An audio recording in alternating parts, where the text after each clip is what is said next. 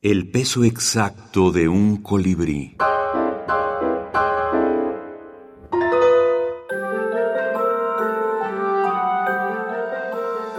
Caperucita Roja en la minificción.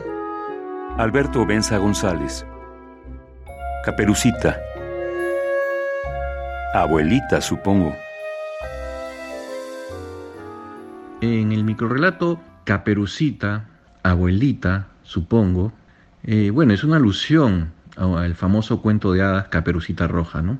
Y bueno, dentro de este texto he trabajado la intersexualidad, ¿no? La frase hace uso de la intersexualidad al referirse a este cuento clásico que mencioné, Caperucita Roja, que es ampliamente conocido, ¿no? Al mencionar el nombre Caperucita, el lector inmediatamente reconoce la alusión y se hace una conexión con la historia original. Después está el juego de palabras, la frase que juega con las expectativas del lector. En el cuento tradicional, Caperucita Roja visita a su abuelita y dice la famosa frase, ¿no? Abuelita, ¿por qué tienes los dientes tan grandes? En esta versión, la, frase la he modificado y en lugar de, una pregunta es una suposición, lo que agrega un toque de, de ironía o humor que suelen tener mis textos.